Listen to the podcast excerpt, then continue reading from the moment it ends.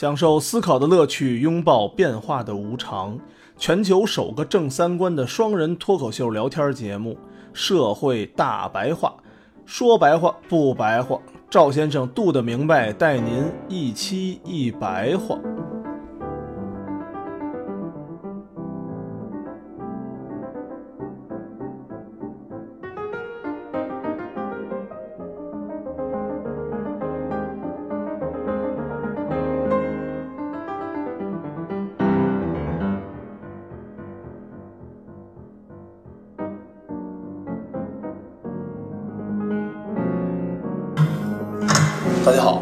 收听《社会大白话》。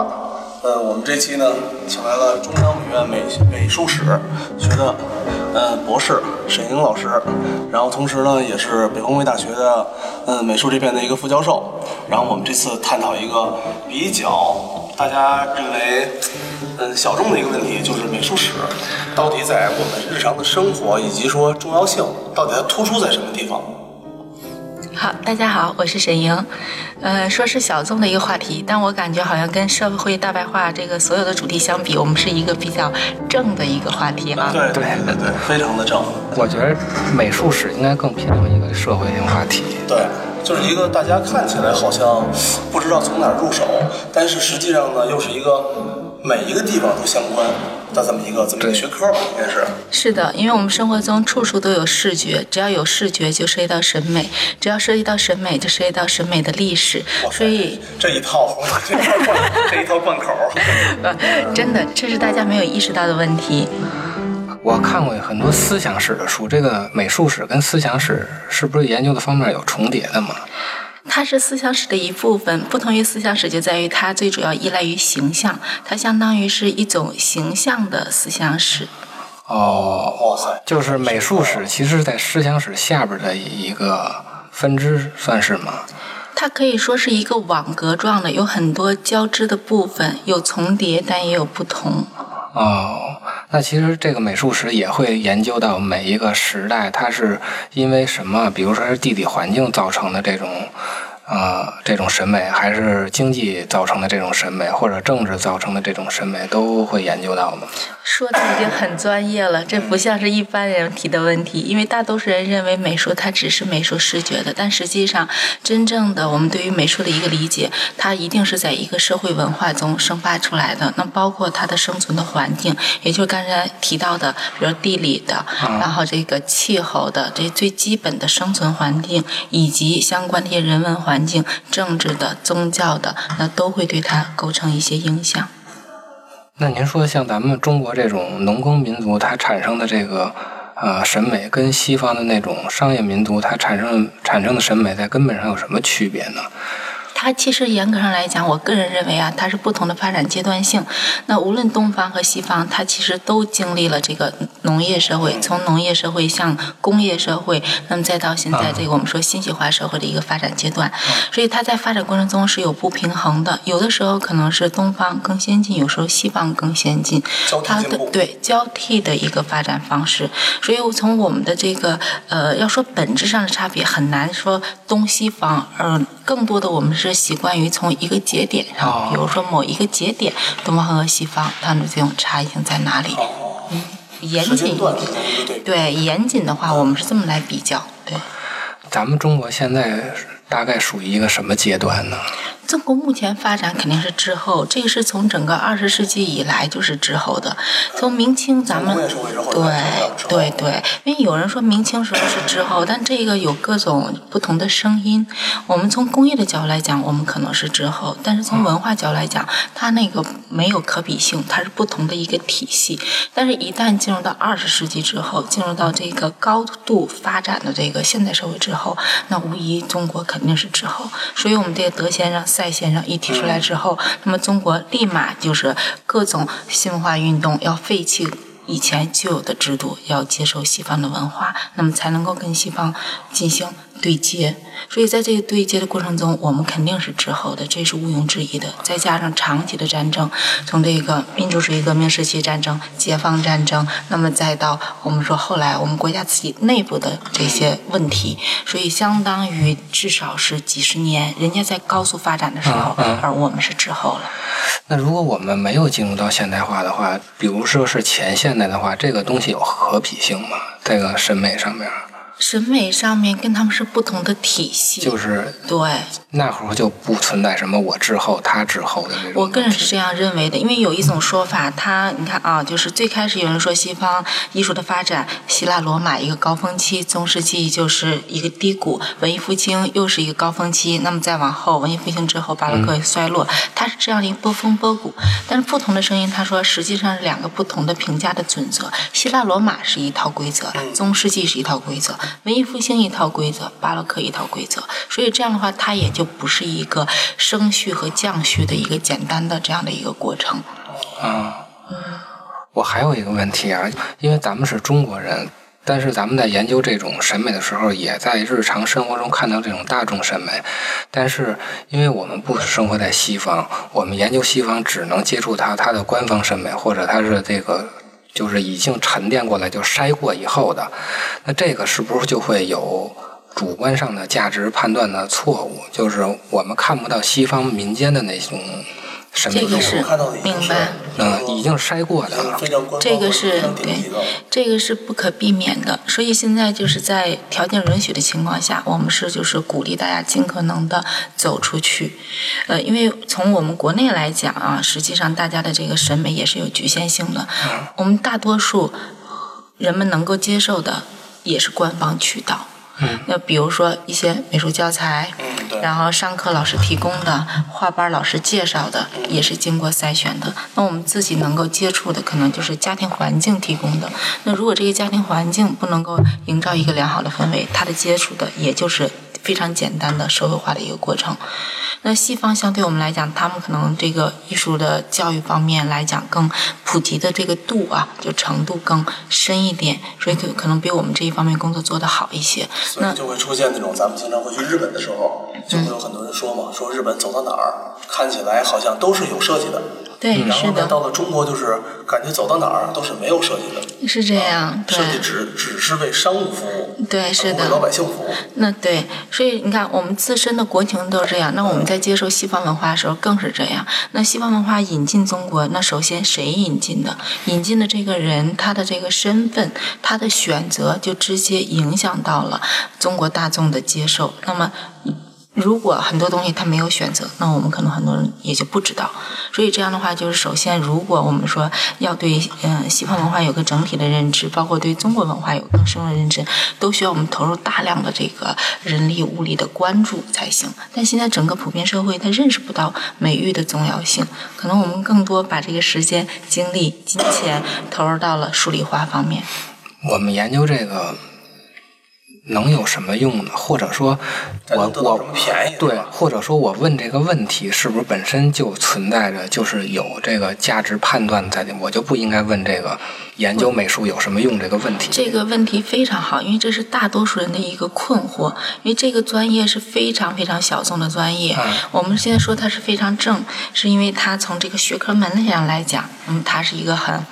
严肃的一个学科，太严肃，太严肃。但实际上，从这个学科整个覆盖的，在我们社会生活中的地位来讲，它又是一个极其边缘的。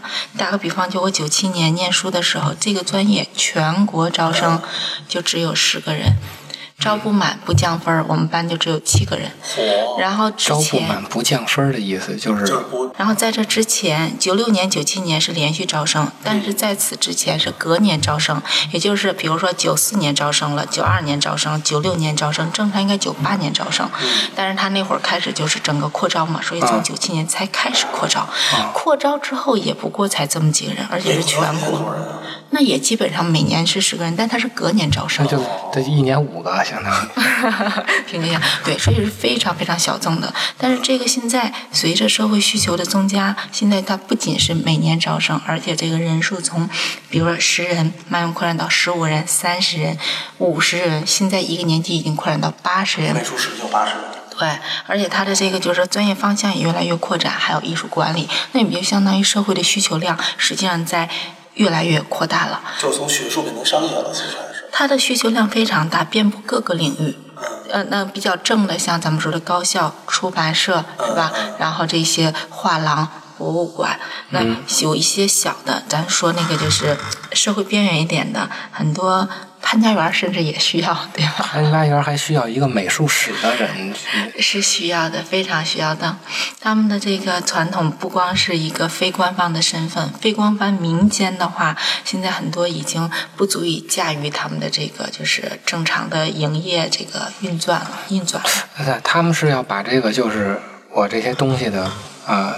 到底是哪个年代的？到底它是一个什么样的体系？什么样审美？就是给他有有一套说法，然后才能把这东西卖出去嘛？像潘家园的。是的，他们嗯，最开始的时候其实没有美术史专业的时候，美术史专业这个学科的一些创建者，好多都是潘家园这些。也就是说，你这个考古学的创创建者，咱们现在叫的考古学，那往前追溯，那不就是盗墓贼吗？是这样的一个，它是有一个官方身份和非官方身份，认同与非认同，合法性与非合法性这样的一个交替变换的过程。哦，哎，那咱们央美的老师不是吧？那肯定不是，国家级的对对挖掘员是吧？对，然后像咱们就是小到哪，比方说咱们一矿泉水瓶，这矿泉水瓶上这 logo 的设计，我们虽然说都是无名的设计啊，但是它也是需要很多审美在里面。哪个品牌它这个商品卖的好，那我们可能。需要观众受众的一个就是群体，我看了之后赏心悦目，谁愿意拿一个很丑的矿泉水呢？是吧？哎，说这 logo 我就想起那个最近天猫那个 logo 又变成立体的了。我发现这几年啊，一开始这个 logo 特别复杂，后来慢慢的简化，然后这两年呢又从简单又慢慢又变到复杂。这种东西是不是一直都是周期性的，还是它有一个更大的周期性？太快了。三年一变，现在变得比以前肯定要快，因为任何事情在当代社会，它的速度都是一个高速发展，尤其是在中国，所以不是有“中国速度”这一说法吗？那么在西方可能没有中国变动的这么快，没有这么强烈的去追求效益，它的变化是一定跟它的经济效益要挂钩。它的变化其实是为了效益出发的啊，一定的。就这里头，其实说白了，我们看到的这些美术的就审美的变化，只是表面的，下边的全是钱的变化，或者。当然了，你看可口可乐，可口可乐最初它的贩卖的方式就是跟咱饮水机一样，它是一杯一杯的去买。那后来为了要把这个业务。尽可能的扩展开来，怎么办？那就改变它的包装方式。所以我们最早见到的这种就瓶装的这种包装方式，也是那个时期，大概是呃十九世纪末二十世纪初吧。包装业它要变化，然后推进这个商品的呃能够到更广泛的区域去流通，所以这样的引起的包装的变化。包装变化之后，它要让自己的这个形象。有所改变，比如说在战争期间，战争期间美国大兵给他们免费发可口可乐，这样他们会把。自己的这个对于呃祖国的一个思念，跟这个可口可乐的形象结合到一起，然后他们在做海报招贴，海报招贴就是美女，还有大兵，那就是通过各种我们说从这个呃本身的包装到视觉上宣传，那么再加附加上它一些这种情感上的意义，来给这个公司做广告。所以它虽然是免费赠送这二战期间这些大兵的呃饮料，但实际上它附加的价值远远超过了它赠送的这一部分。对，它变成国民品牌了嘛？对，对，对，等于就它就其实已经跟意识形态上挂钩了。是的。啊。华为现在不也是吗？挂意识形态吗？华为现在自己想要避免这个跟意识形态挂钩，他们内部是不想跟意识形态挂钩的。很多东西不由得他。对对对。很多东西不由得你。作为中国的一个品牌，他要拿到世界上，这可不由得他说他是不是民族品牌，他都一定是。当时我们在那个去年去法国的时候嘛，当时导游跟我们说，拿华为的手机注意了啊，说这边专门抢华为，不抢苹果。为什么呀？嗯，也他们认他们的这种认同，可能比如说他对呃，就是整个中国的这个技术方面的这种认同啊，还有对它的这个，比如价格的这个价位定位的认同啊，我觉得可能都会要优于对于美国的一些产品的认同。因为确实在法国那边儿，嗯，就它起码觉得是比较先进的嘛，有徕卡摄像头啊，等等等等的，技术优势也是有一些。他们现在很认中国，包括你看在那个就他们的很多那个商场里面都可以直接微信、支付宝，对那您说他们这么认同中国的话，他们我发现就很多大牌已经开始就是做设计的时候有中国元素了，但是咱们看来，反正我至少我看来弄的其实挺丑的，就他们加的那个中国元素挺尬的。这个东西咱们当时经济落后的时候学他们，是不是当时他们看咱们也是这种也是这种想法呢？嗯，是这样，就是整个在西方现代化的进程中，东方元素起到了极其重要的作用，一直在有吗？一直在有。为什么呢？为什么这么觉得神秘吗？不，呃，也不是神秘，他要借助一个非自己体系内的东西来改变自己的体系，因为他的学院派已经发展到了一个就是极其保守，呃，无法去更改的一个阶段，所以从印象派开始。印象派开始就是你像那个莫奈的作品中，大量的阿拉伯的元素，然后这个瓷器，这个瓷器我们不见得说它是中国的，它可能是日本的。那么还有和服，有一件很有名，他画的他那个妻子卡米尔的肖像，他的妻子就是卡米尔穿的那个红色和服，手里拿了一把折扇。那有人可以说这个日本的也来自于中国，那你要非要这么追溯，那我们也没办法。但至少在当时，日本明治维新是比中国要比当时的清朝要开放，所以他们的对外交流跟日本之间的这种呃跟那个法国之间交流更多。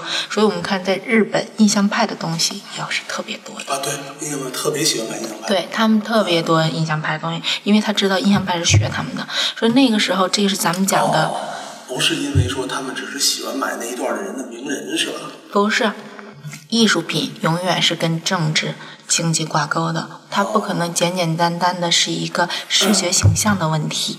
所以不就咱们总从一些各种民间渠道嘛，说日本就是爱收印象派，只要是财团一定都要买，把全球尽量多的印象派也好啊，梵高啊、莫奈啊，全部都买回去。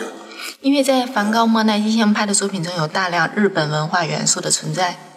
哦，那问题啊，不是呃，就是在明治维新那时候，他日本跟那个 那西方的交流比较多，是吧？他们的交流更多呀、嗯然后这个刚好当时是整个欧洲艺术处在一个转折的节点上，他们要寻找新的元素来对自己的学院派进行背离。那么这个元素东方，东方元素刚才讲一个日本，再有就是阿拉伯地区，当然也不排除有中国地区。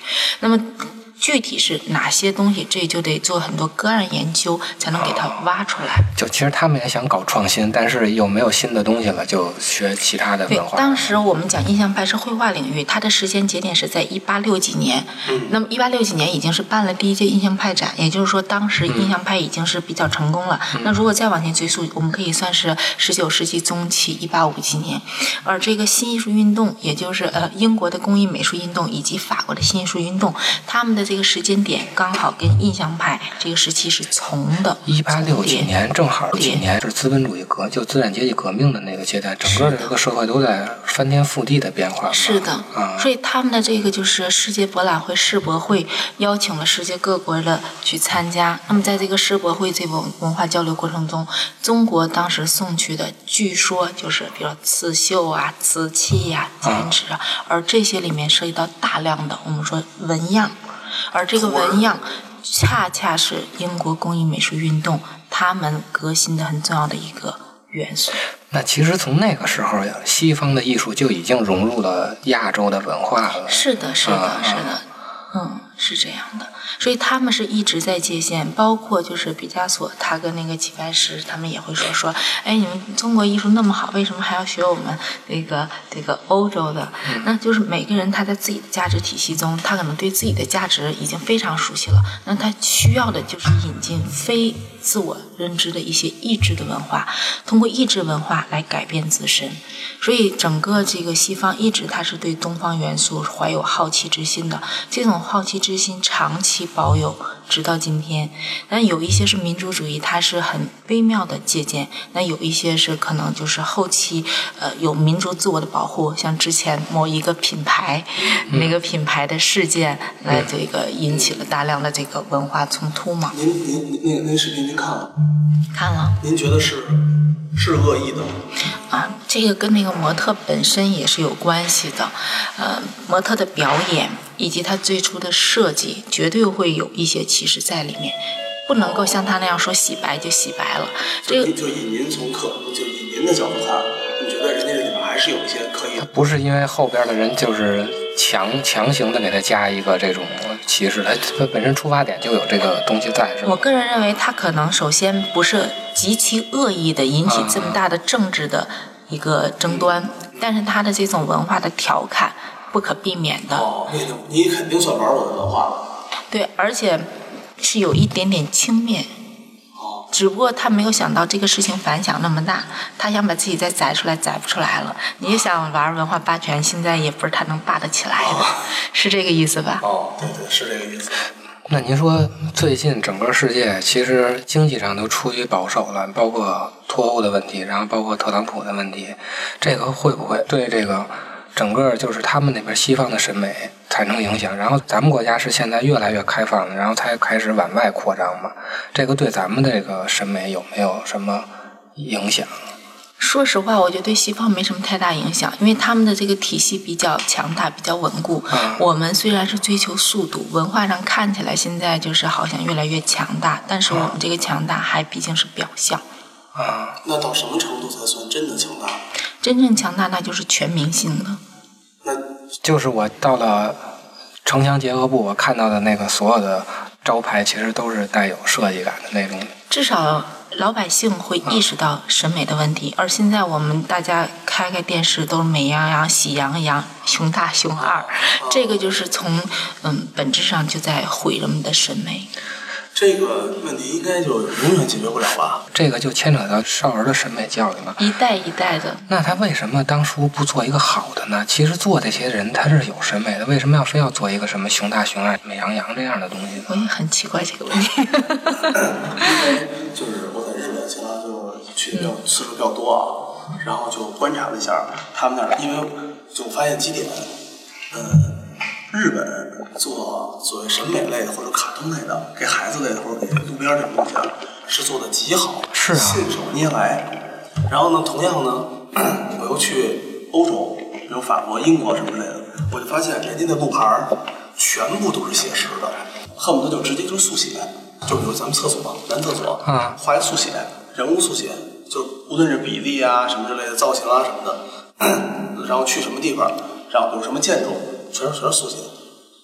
就是你知道，这就是一种能力极强。这就是一种文化的积淀，看大家重视什么。我今天不说我吃那个日本那个抗过敏药吗？哦我为什么要吃那个？它的设计太好了，我实在忍不住。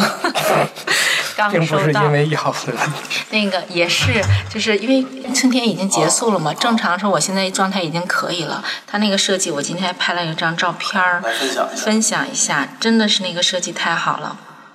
它的包装非常简易，很容易撕开，乍一看有点像某个品牌那什么，但是你看它这一天的用量三份，然后这个特别容易揭开，它前面这个蓝色从这撕开之后，里面是一个很薄的一小薄片，这是药啊这是药，特吃的呀吃的特别便于携带，而且颜色很好看，呃，扁薄的，我就特别想尝一尝它到底是什么味道的。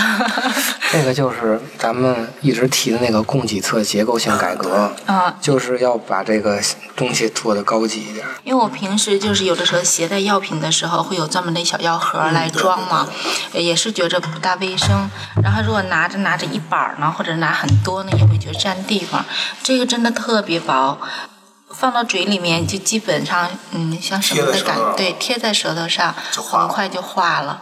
对，而且它的这个就是呃剂量，我觉得还是蛮大的。吃完之后反应也很快，就说明它的这个本身的品质以及这个包装设计各方面都是还让你会蛮信赖。这就是文化，它渗透到生活的方方面面。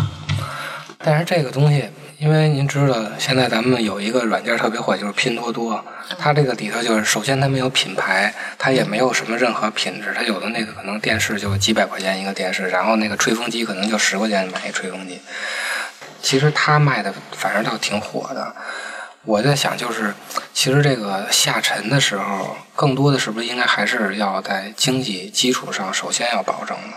对，所以这个呃艺术这个问题，它就是经济基础上更远的一个上层建筑，它不像比如说政治，它可能离经济还近一点，对吧？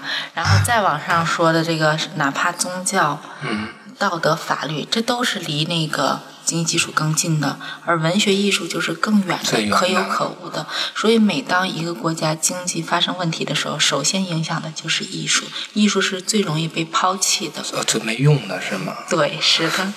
所以很多人现在就是他认为学艺术是没有用的，他让孩子一定是，呃，我们首先把功课学好，考试的东西考好。那如果对，如果有艺术，他说：“哎，这我们得加一些修养。”那好，我们去报个班学学素描。这是他认为的解决艺术修养的这个途径，因为他本身就没有接受过这个艺术教育，他不知道艺术应该怎样去实施这个教育。而实际上，艺术教育更多的是一个视觉的刺激，视觉资源，让他意识到什么东西才是美的。那么，当他长期接触到美的事物之后，他自然会形成一个美的眼光以及美的这种。认知思维方式，那么他再去组织自己的设计、自己的生活，哪怕服装的搭配、配饰的选择，他的品味也自然就上来了。因为毕竟谁都不能花个两万块钱让一个孩子上一堂只看图片的课，你说是吧？是理论上咱实话实说啊。那您说像咱们的从那个二十世纪初一直到二十世纪末，其实都挺动荡的。但是，反而这个动荡的时代产生了很多的文学作品啊，不光是美术的了，还有其他的文学作品。因为它正好是战争时期嘛，没有什么太太长的统一时间。包括咱们四九年以后，其实也经历了很大的动荡时期。嗯，是这样。我们看这个问题要历史的来看，也就是说，虽然这个时间点是动荡时间，但是参与到这个时间点文化建设的人，他们的出身以及他们的家庭，实际上对哦，就往后倒得的对，要往后倒。你比如说陈独秀，我们说他这个新文化艺术运动的这个很重要的代表人物啊。那么他的功绩我们都知道。那么在艺术领域中，我说一个大家可能不是特别。了解的啊，那么就是清代四王这艺术家，这四王呢被称其为当时官方的价值的一个代表。然后陈独秀呢，他提倡新文化运动、白话文啊这些。那么他除了这个文学领域之外，艺术领域中他也要打倒一批人，树立一批新人。打倒谁呢？就要革四王的命。那这为什么要革四王的命呢？因为他们家收藏了大量。死亡的作品，其中有一个艺术家叫王辉的作品，他恰恰是知道这死亡的作品在当时人文知识分子上层社会心目中的价值，所以他才能够有的放矢的。他如果找一个小众的，找一个地位没有那么重要的，这个革命是没有意义的。他恰恰是在这个体系中，他才知道这个体系中哪一个最重要。那么我去革谁的命？心眼也挺也挺多的啊，所以就直接导致了王辉的价位就是在这个呃二十世纪上半叶的时候直线下降。他以前的地位到什么程度？是。皇室的这个御用画家主持了这个康师南巡图的绘制，重大工程的这个绘制。那么他虽然是在这个老家是江南的，但后来在北京当大官儿，然后就是人们也都是求他的画，就社会地位影响非常之高。那么这样的一个人物陈独秀来批判他，那么导致了他的画价直线向下降。在当时是直线下降，当然现在应该又上来。现在对，那都要到九十年代之后了，你必须得就是经过了那个战。战争期间经历了大文化大革命，经历了反思，到改革开放之后，那么逐渐的人们对这个历史重新认知的时候，那么才会它的价格上来。那么在当时也有人是为他说话的，就是说就是要。论证文人画的价值，那说我们不能是一刀切的批判它，那我们要认识到它的价值。但是这个正面的声音，实际上永远敌不过革命的声音，因为当时革命的浪潮，政治革命太大了。了。我知道当时有那个科学和玄学的争论，最后其实也是科学占了上风嘛。是的，是的，所以这个就是我们说这个，嗯、虽然是战争期间，但我们往前倒这一代人，他们的这个身份非常不一般。任何一个年代都是这样的，包括抗日战争期间出的好多那些版画家也好，如果你倒他们的身份，他们也都是留学回来的。我正要说呢，其实六十年代那些画，我觉得挺好看的。把咱们抛去它的宣传作用啊，我觉得是有审美的那个东西，不是说就光是洗脑用啊。对，当时的那些人，他们如果说能够到呃主流的刊物去发表这个作品、艺术作品、版画，那么他一定是知识分子阶层。他不可能是一个农民出身，农民出身你可以当，比如说什么团长，对吧？你是一个呃走的是这个政治路线，打仗可以，但是这个艺术宣传，很多领导，包括当时很多这个领导，人家的身份其实也都是比较高贵的，也不是普通农民能够往上完成倒，其实倒三代都不是善茬儿。对平常您就不去法国留个学？是啊，是吧？你往前倒，你看吧，这身份都不一般。但不同就是说，他们认识到了中国社会的问题，那么实现了无产阶级的一个真正的翻身。